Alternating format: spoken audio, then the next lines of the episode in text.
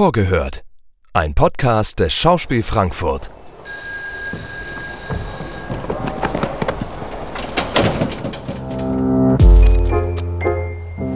Einen wunderschönen guten Tag, meine sehr verehrten Damen und Herren. Wir begrüßen Sie recht herzlich hier im Schauspiel Frankfurt. Herzlich willkommen zu Vorgehört. Mein Name ist Katrin Spierer und ich begrüße heute den Regisseur und Autor der Produktion Der große Kunstraub, Alexander Eisenach. Herzlich willkommen. Hallo. Du äh, verwendest ja in deinen Theaterstücken häufig mal ein Genre, um im Theater zu landen, das nicht direkt aus der Theaterwelt kommt, sondern häufig aus dem Film oder aus der Literatur. Zuletzt war das hier mit Eternal Peace Science Fiction. Ähm, davor hier in Frankfurt auch das Western-Genre, der kalte Hauch des Geldes. Ähm, und auch jetzt hast du dir wieder ein Genre ausgesucht, über das ich gerne zuerst sprechen wollen würde, das vielleicht nicht ganz so bekannt ist, zumindest vom Hörensagen. Lass uns mal über den Heist sprechen und äh, vielleicht könntest du sagen, was es damit auf sich hat und warum du dir das fürs Theater ausgesucht hast.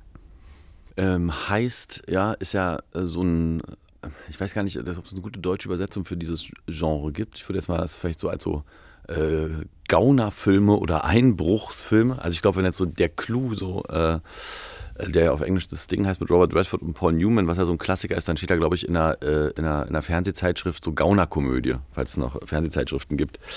Und ähm, das ist quasi im Prinzip äh, ist die Essenz des Genres, ist, dass es meistens eine Gruppe von Einbrechern gibt, die versuchen, in irgendein Objekt einzudringen, irgendwas zu klauen die Oceans 11 Filme oder so sind ja sicherlich super bekannt und ähm, ja, es gibt da letztendlich ganz viele verschiedene Weisen auch noch dieses Genres. Also es gibt die, die eher, wo eher unsubtil mit sozusagen schwerem Geschütz in eine Bank reingerannt wird und es gibt die, wo man quasi unbemerkt irgendwo eindringt und wieder rauskommt. Ja, ich weiß nicht mehr so ganz genau, wie ich darauf gekommen bin. Ich glaube, als ich ähm, mit meinem Kameramann mal mich darüber unterhalten habe, mit dem Olli Rossol, und ähm, was ich fürs Theater jetzt daran interessant fand, war, dass ich mal, es gibt so ein, es gibt ja so ein, so so ein Interviewbuch von Hitchcock mit äh, Truffaut und in dem beschreibt Hitchcock so ein bisschen, warum er sich eigentlich für diese äh, Filme interessiert, weil er hat ja auch, er hat jetzt nicht so direkte Heists gemacht, außer vielleicht so über den Dächern von Nizza oder so, aber es gibt schon auch welche, viele beschäftigen sich auch mit so dem perfekten Verbrechen und wie der Tathergang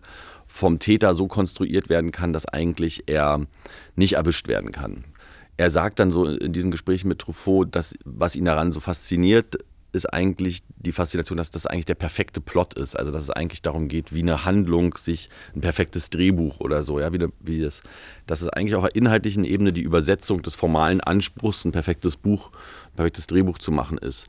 Ähm, ja, und das fand ich irgendwie als Thema äh, fürs Theater, da ich ja oft auch diese Genres überhaupt benutze, um so ein bisschen über so narrative Prinzipien im Theater und auch außerhalb des Theaters, also in unserer Geschichte oder in unserer Gegenwart, wie wir uns die erzählen, ähm, also über diese, über diese Narrative zu äh, gerne reflektiere.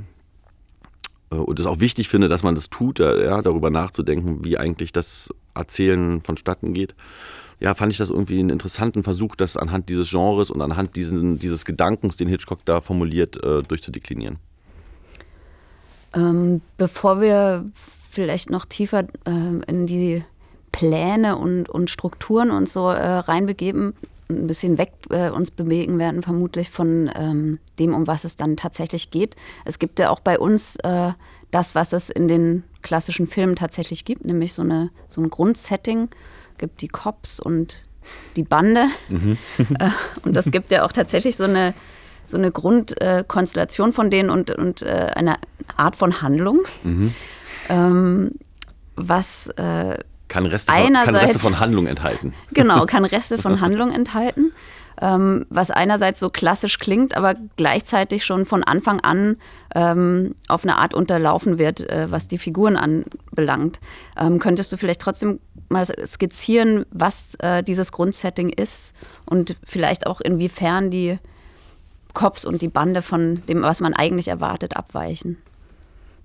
Ja, kann ich mal versuchen, ohne vielleicht zu viel zu schon zu verraten, aber das Grundsetting ist, also ich fand dann das interessant, dass irgendwie am, also um es auch ein bisschen an das Thema Kunst und was hat, haben vielleicht verschiedene Narrative mit Kunst zu tun oder was erzählt Kunst, insbesondere unsere Kunst, das Theater, das ja doch sehr stark eigentlich äh, mit so Narration oder mit narrativen Aufträgen, sag ich mal, verbunden wird. Also die deutsche Theatertradition ist ja sehr stark darauf ausgerichtet, im Prinzip auch belehrende Geschichten zu erzählen oder erzieherische Geschichten. Also wir alle kennen ja ästhetische Erziehung von Schiller und die ganze Idee, aus der auch das letztendlich das subventionierte Theater geboren wird, dass eigentlich in der Aufklärung gesagt wird, hier wird das Bürgertum jetzt sozusagen gebildet, um sich auch der äh, Adelswillkür etc. pp. entgegenzusetzen. Diese ganze, dieses ganze bürgerliche Trauerspiel, das sind ja alles so Stücke über die Emanzipation eines Bürgertums. In dieser Tradition ist halt die Narration so unglaublich wichtig. Und ich glaube aber, dass wir eigentlich mittlerweile auch in einer Phase ankommen sind, wo man feststellt, dass man sagen wir mal, auf andere Art und Weisen erzählen muss. Oder das, wo auch ganz viel Theater logischerweise performativ stattfindet und halt sich gar nicht um Narration schert. Ich finde, wie ich gerade schon gesagt habe, irgendwie diese, diese, dieses Reflektieren über diese Narration und diese Funktion dieser Narration äh, sehr interessant, auch außerhalb des Theaters, weil diese Dramaturgien, sag ich mal, die da abgebildet werden, die sind ja überall in unserem Alltag auch abgebildet. Also da glauben wir halt vielen Geschichtsdarstellungen, ähm, so wie sie uns im Prinzip äh, seit Jahren an so Hand von so Zeitstrahlen und äh, Tabellen und Fernsehdokus von Guido Knopp etc. Also, ja, also wie die uns äh, immer dargereicht werden. In dem Zusammenhang fand ich die Debatte ähm, über das Berliner Stadtschloss so wahnsinnig äh, erhellend und auch interessant und habe das ähm, dann im Prinzip zum Ziel äh, dieses Heists äh, auserkoren, den wir da jetzt auf der Bühne machen. Warum, das, warum ist das Stadtschloss interessant? Weil es so eine weil es eigentlich, finde ich, ein typischer Ausdruck von so einer Art, äh, oder weil man daran gut sehen kann, wie eigentlich versucht wird, sich selbst eine bestimmte Geschichte zu geben und bestimmte andere Facetten der Geschichte auszublenden.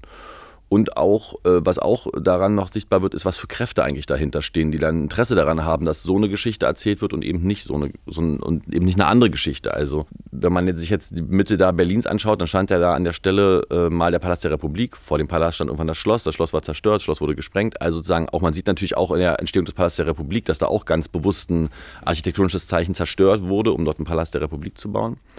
Jetzt hat man sich dazu entschlossen, also dort auf diese, ähm, an, an, den Beginn dieser Straße unter den Linden, die ich jetzt in dem Stück so liebevoll den Preußen Theme Park nenne, also wo man sozusagen eine äh, Fassade prunkvoller als die nächste äh, wieder aufbaut und dann baut man dieses Schloss wieder auf und auch bei diesem Schloss, das hauptsächlich aus der Fassade besteht, ja, also es ist ja nicht, im Inneren sieht es ja aus wie so eine Bibliothek oder so, ja, also wie so ein fun recht funktioneller Bau, aber man will im Prinzip sich selbst wieder diese Fassaden hinstellen und man will sie dann auch verbinden, dann nennt man das ganze Humboldt-Forum, um das irgendwie zu verbinden mit einem gewissen aufklärischen Geist, um sich selbst sozusagen in die Traditionen des äh, der großen preußischen Denker, ja, äh, in die Tradition der Aufklärung zu stellen, anstatt quasi auch Brüche zuzulassen im Stadtbild, ja, die es ja sonst überall gibt, überall, wo es nicht äh, sorgsam durchgeplant wurde, wie es aussehen soll und überall, wo nicht das Zentrum der Stadt ist und man etwas Bestimmtes transportieren will.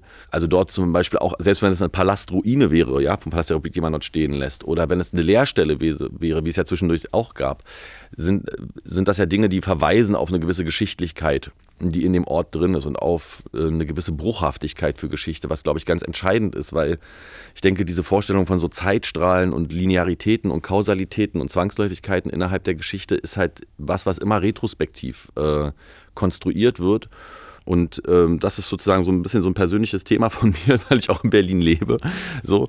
Und ich finde es aber auch sozusagen, wie gesagt, stellvertretend für eine gewisse Geschichtsauffassung. Ja? Und ich glaube auch für eine gewisse Idee von, ja, was man in Deutschland sich gerne erzählt, wer man ist und wo man herkommt und was dabei alles ausgeblendet wird, ja. Und deswegen habe ich das da ein bisschen zum Ziel dieses Heists gemacht. Ähm, eine Figur sagt in dem Stück ja auch, es geht vielleicht gar nicht äh, so sehr darum, was man ähm, rausnimmt, sondern was man hineinbringt und zwar äh, an den Ort des Raubes. Das äh, ist vielleicht auch noch was, was, äh, was sicherlich eben mit dem Humboldt-Forum auch noch zusammenhängt, ne? glaube ich, von dem vom Grundsetting her und was ja auch dem äh, Titel des Stücks, der große Kunstraub, sozusagen an, anders gelesen, das Thema der Beutekunst oder Raubkunst ist dem auch mit eingeschrieben, neben der, äh, Aufeinander, dem Aufeinanderlegen von Geschichten oder Geschichtsmomenten. Ähm, wie hast du dich da ähm, dem angenähert? Ja, das ist ja, also neben, dem, neben dieser Stadtschlossdebatte gibt es so, so diese, diese große äh, Kunstraub- oder Beutekunstdebatte, die ja viele Museen jetzt, äh, der sich viele Museen auch widmen, also wo es um Provenienz geht, um woher stammen eigentlich gewisse ähm, Artefakte aus den sogenannten ethnologischen Museen, ja, oder den, wie man es früher gesagt hat, Völkerkundemuseen, also wo man, wo man quasi äh, aus vielfach in der kolonialen Zeit äh, gesammeltes und geraubtes und getauschtes und also äh, in, den, in den Museen findet, ja. Und wir wissen ja, dass vieles dieser äh, diese, also da gab es ja eine große Aufarbeitung, die da jetzt auch gerade in Frankreich erfolgt ist und so, oder von französischen Wissenschaftlern eher erfolgt ist als von Deutschen, ähm, darüber, wie es eigentlich dazu kam, dass all diese Dinge in der Kolonialzeit akkumuliert wurden. Und wir haben in Berlin natürlich auch gigantische Objekte, die natürlich heutzutage ganz anders beleuchtet werden, sei es der Pergamonaltar oder die Mschatta-Fassade, das Ishtar-Tor, also alles, was wir auf der Museumsinsel finden. Und eben auch im Stadtschloss, da hat man sich ja entschlossen, die Sammlungen, die bisher in so alten Depots und Magazinen in Dahlem lagen, was, wo es sich hauptsächlich um so afrikanische Kolonialkunst und ähm, das berühmte Luftboot aus Indonesien handelt. Also das hat man da so reingepackt. Und was ich da jetzt so im Hinblick auf so Narration auch wieder interessant finde, ist, dass man jetzt stellt man diese Sachen da natürlich aus weiß natürlich um die Problematik, weil man ja nicht vollkommen doof ist, wobei man aber auch sagen muss, dass man hat sich dann auch versucht, so die Benedikt Savoy, die ja für den Macron dieses Gutachten über die Raubkunst geschrieben hat, die ein sehr informiertes Buch über die ganze Thematik geschrieben hat, die hat man ja versucht, sich da in den Beirat zu holen, die hat aber relativ bald das dann auch wieder verlassen, weil sie halt auch gemerkt hat, dass es im Prinzip dort nicht wirklich darum geht, dieses Problem zu lösen, sondern nur sich selbst eine Rechtfertigung zu geben, warum man jetzt diese Sachen da reinstellen kann. Wenn man jetzt in diesem, in diesem Schloss rumläuft, sozusagen, sieht man neben diesen ganzen äh, Raubkunstobjekten so viele informierte Plaketten, die das Problem der Provenienz adressieren und so. Ähm, was ich dabei interessant finde, ist, äh, dass man im Prinzip damals, als man diese, als diese Sammlungswut in den, im Imperialismus, in den, äh, in, den, in, den, in den imperialistischen Staaten, die da quasi die Welt kolonisiert haben, um sich griff, hat man das ja gemacht, um auch gewisse Narrative zu etablieren, dass man eine überlegene Zivilisation ist, dass das unterentwickelte Zivilisationen sind oder dass das frühe Hochkulturen sind, in deren Tradition man steht, etc. Das war der Sinn dieser umfangreichen Sammlung, die ja wirklich also die Leute waren besessen davon, ja, diese ganzen Objekte zu akkumulieren.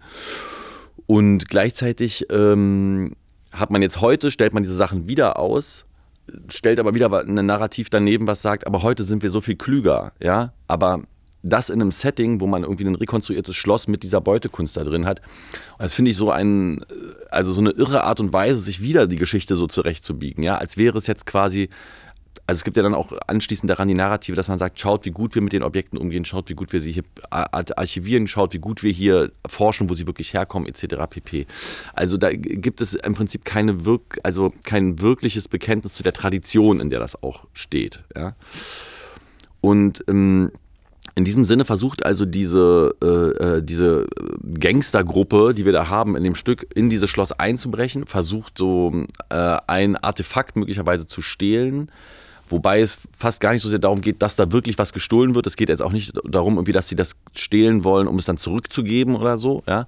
Sondern es geht eher darum, dass man wie so einen Einbruch auf die eigene Geschichte verübt, ja. Und dass man eigentlich versucht, sich, ähm, sich selbst in dem Raub der eigenen kolonialen Vergangenheit zu stellen und den eigentlichen Kunstraub, der schon vor 200 Jahren stattgefunden hat, durch einen neuen Kunstraub sozusagen, äh, den anzueignen und selbst ein Narrativ dort reinzubringen. Ja, deswegen hast du ja, glaube ich, äh, auch gerade danach gefragt, warum, äh, also was man da reinbringen will, ja, in dieses, in dieses Schloss. Also ich glaube, das ist quasi fast so die Umkehrung, dass es gar nicht unbedingt geht, was stiehlt man, sondern was bringt man rein, was impft man ein und was ist auch für uns vielleicht im Theater die Möglichkeit, irgendwie an so einem Abend mitzugeben an Gedanken über andere Formen des äh, Erzählens oder Geschichte und Geschichtenbegreifens.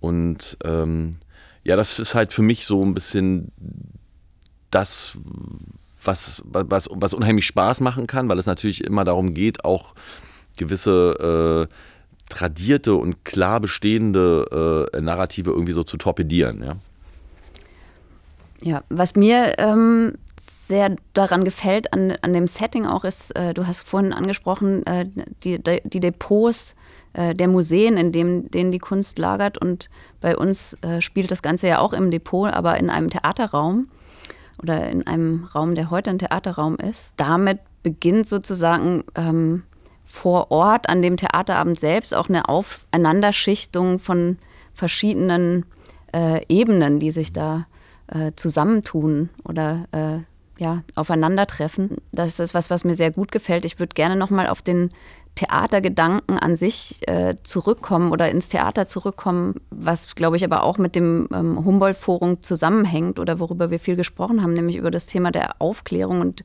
der Rolle des Theaters ähm, und vielleicht auch des Zuschauers, ob du dazu noch was sa sagen könntest.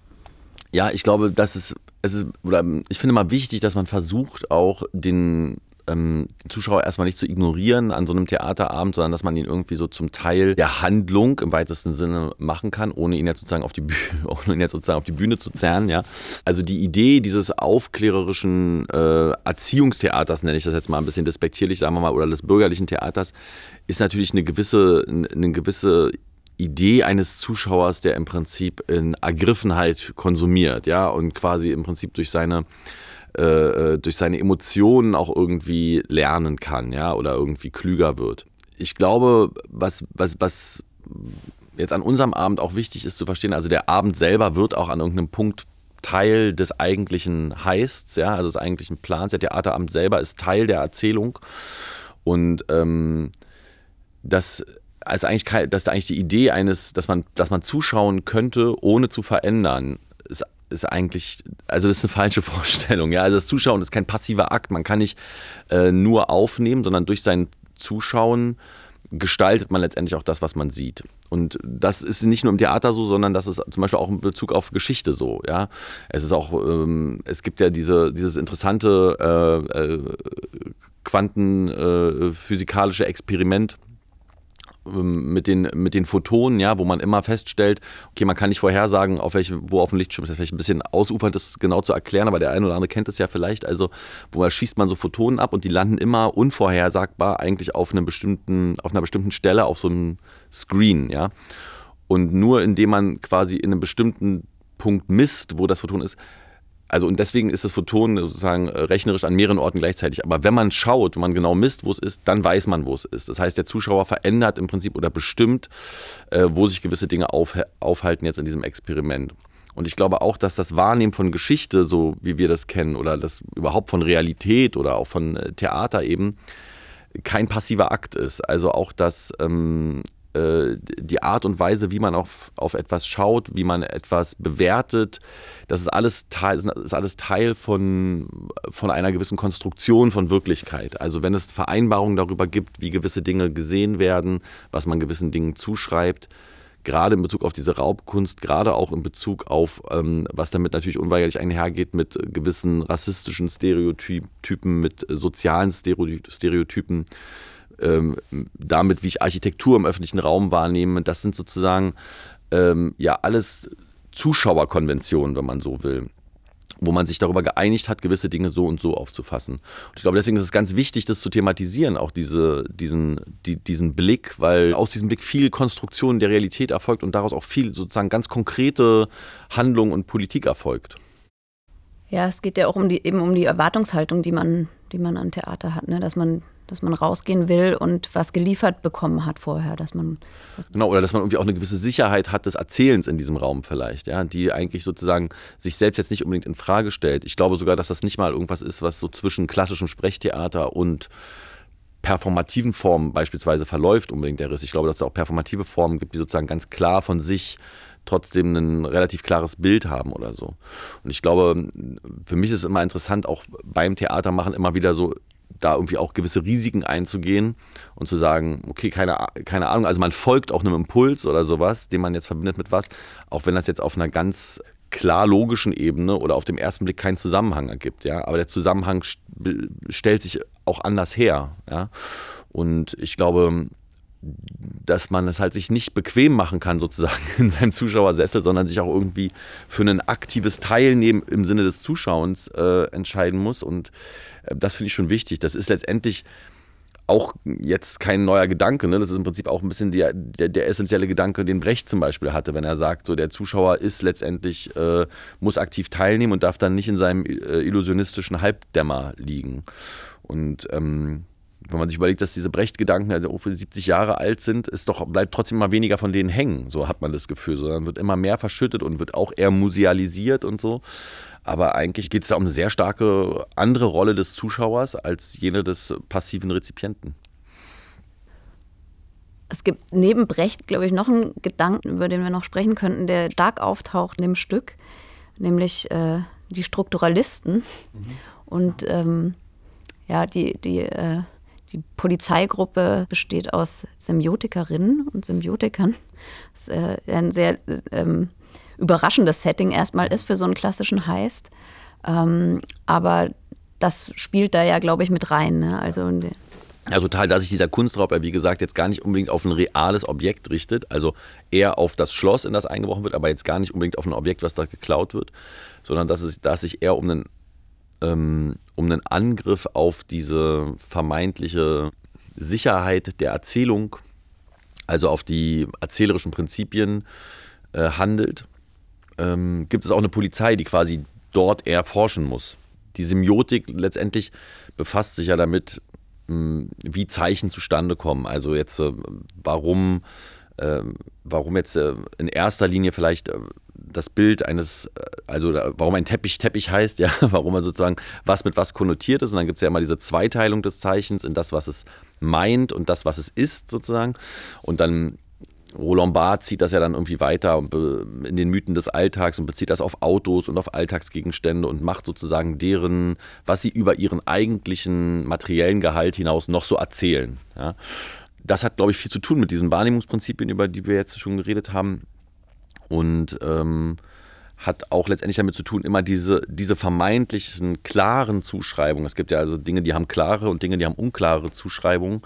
Ähm, in denen zu forschen, ja. Und in, im Prinzip wird dieser Einbruch irgendwann einer, der sozusagen auch auf der Ebene der Zeichentheorie sich sozusagen bewegt, ja, und eigentlich versucht, genau zwischen diese, äh, äh, zwischen diese zwei Ebenen zu kommen, also des Dings an sich und sozusagen dem, was es meint, sage ich mal, ja. Und dahin muss die Polizei natürlich diesen Einbrechern folgen und deswegen sind sie halt eine äh, semiotische Taskforce, die äh, also versucht, in diesem äh, Zwischenbereich des Gemeinten und des Eigentlichen, des Bezeichnenden und des Bezeichneten ähm, äh, ermittelt. Das ist interessant, weil man natürlich das schwer beschreiben kann, weil das auch genau so ein Bereich ist, der natürlich irgendwie sich auch dem Artikulierbaren irgendwo entzieht. Weil das ist ja genau, das ist ja das, was dann irgendwie vielleicht jemand wie Walter Benjamin so das Auratische der Dinge nennen würde.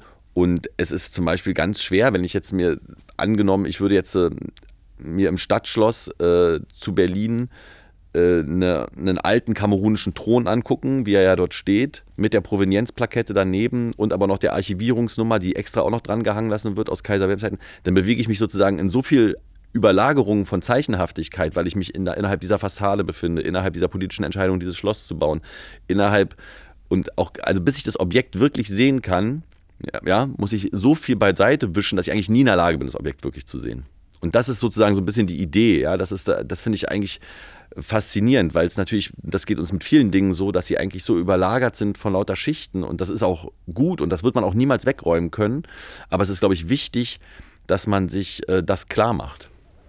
Und das ist ja auch das, was, was äh, diese Räuberbande an dem Abend immer wieder versucht. Ne? Also einerseits das klar zu machen, aber andererseits auch genau das zu tun, die, die Bälle in die Luft zu werfen, die Dinge zu überschichten, zu überladen, zu überfrachten vielleicht sogar und ähm, um noch auf was Konkretes zurückzukommen, äh, vielleicht zum, zum Ende, ähm, auch in der Geschichte, ich würde sagen, nicht nur zurückzureisen, sondern eben äh, Geschichten übereinander zu, zu stapeln oder aufeinander äh, zu lagern. Trotzdem treten da sehr ähm, konkrete und, und prominente Figuren aus der Geschichte auf, ähm, bis hin zurück zum ersten Heist sozusagen der, der Geschichte oder wie ihr es genannt habt.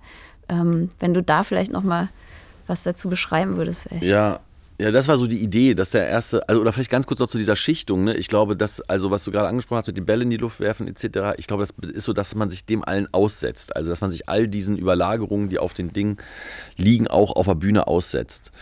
Und genau, deswegen sind wir zurückgegangen bis zum ersten Heiß der Geschichte, was möglicherweise, so war unsere Kühnethese, das trojanische Pferd äh, war, also was ja letztendlich auch ein Trick ist, um äh, irgendwo einzubrechen, ja, in die Mauern von Troja. Und diesen Trick wendet im Prinzip auch unsere, unsere Gangstergruppe an, um ins Stadtschloss zu kommen, um in die eigene Geschichte zu kommen. Und ich glaube, was vielleicht auch interessant ist daran, ist, dass sich auch mit diesen Mythen um das trojanische Pferd oder mit Mythen generell ähm, oder mit Geschichte, die natürlich irgendwann auch zum Mythos wird, auch viele Dinge über die Gegenwart, über die Verfasstheit der Gesellschaft, über gewisse Konstruktionen unter uns erzählen lassen ausgehend von diesem Troja heißt, äh, haben wir quasi auch noch andere historische Schichten, also sowohl die Geteiltheit Deutschlands als auch die Zeit um Helmut Kohl, der bei uns äh, als der aktuelle Reichskanzler fungiert, als auch die Zeit des Imperialismus und des Kolonialismus übereinandergelegt und lassen das im Prinzip gleichzeitig passieren, um auch ein bisschen uns selbst dieser Überforderung auszusetzen, auf allen Zeitebenen gleichzeitig zu spielen. Und ich finde, ähm, das letztendlich auch irgendwie einen, einen, einen wichtigen, äh, einen wichtigen Akt, weil wir auch, finde ich, ein totales äh, Revival von so äh, Historismus erleben. Also äh, sei es im Fernsehen, im Film. Also es wird ganz viel so rekonstruierte Geschichtsnacherzählung betrieben oder in der Architektur eben. Anhand dieses Schlosses ist das ja sichtbar. Also es wird eigentlich versucht, möglichst bruchlos zu erzählen. Und ähm, ich glaube, es ist, äh, es, es, ist wichtig, dass man klar macht, dass, äh, dass, dass unsere Geschichte nicht ungebrochen ist, dass wir selbst nicht ungebrochen sind, dass wir ähm, also eigentlich mit vielen, mit, mit vielen Defiziten und Verwerfungen zu kämpfen haben. Und äh, dass es dass man sich natürlich immer danach sehnt, dass irgendwie die Dinge ruhig und geordnet und glatt und verstehbar sind. Aber das sind sie eben nicht. Ja, es ist ein, sind gigantische, komplexe äh, Gemengelagen und auch überfordernde Situationen. Und es bringt nichts, glaube ich, die zu negieren und zu versuchen, sich so eine, ja, so wie man das ja nach dem Krieg auch versucht hat, dass man dann irgendwie diese ganzen Uferfilme gedreht hat, ja, wo man auch gesagt hat, okay, lass uns möglichst einfache, heile Welten erzählen. Und jetzt sind wir fast wieder in so einer Zeit, habe ich das Gefühl, wo man ähm, ja, wo man, wenn man irgendwie irgendwelche großen Fernsehereignisse versuchen, dann sozusagen bis ins letzte Detail äh, historisch exakt zu sein, ja. Und ich glaube, diese historische Exaktheit ist halt Quatsch, also weil sie einem auch nichts bringt. Ja, also es ist vielleicht so ein bisschen so ein musealer Schauwert oder so, den man daraus gewinnt, aber ähm, es ist so ein bisschen sedierend auch, würde ich sagen. Ich bedanke mich sehr herzlich für äh, das schöne Gespräch. Ich möchte mich auch bedanken und lade alle herzlich ein zu unserer Premiere und den Vorstellungen, die nur im Februar 2022 hier im Depot zu mhm. erleben sind. Man muss vielleicht auch sagen, wir haben jetzt ja sehr äh, intellektuell geklungen, aber es ist, glaube ich, auch ein ganz vergnüglicher Abend. an, dem Auf man, jeden Fall. an dem man sozusagen Spaß hat, mit all diesen Dingen man zu jonglieren. Man steigt mit dem Heist ein und endet mit dem gesellschaftspolitischen äh, großen Appell. Vielen, Vielen Dank. Dank. Das war Vorgehört, der Stückeinführungspodcast des Schauspiel Frankfurt.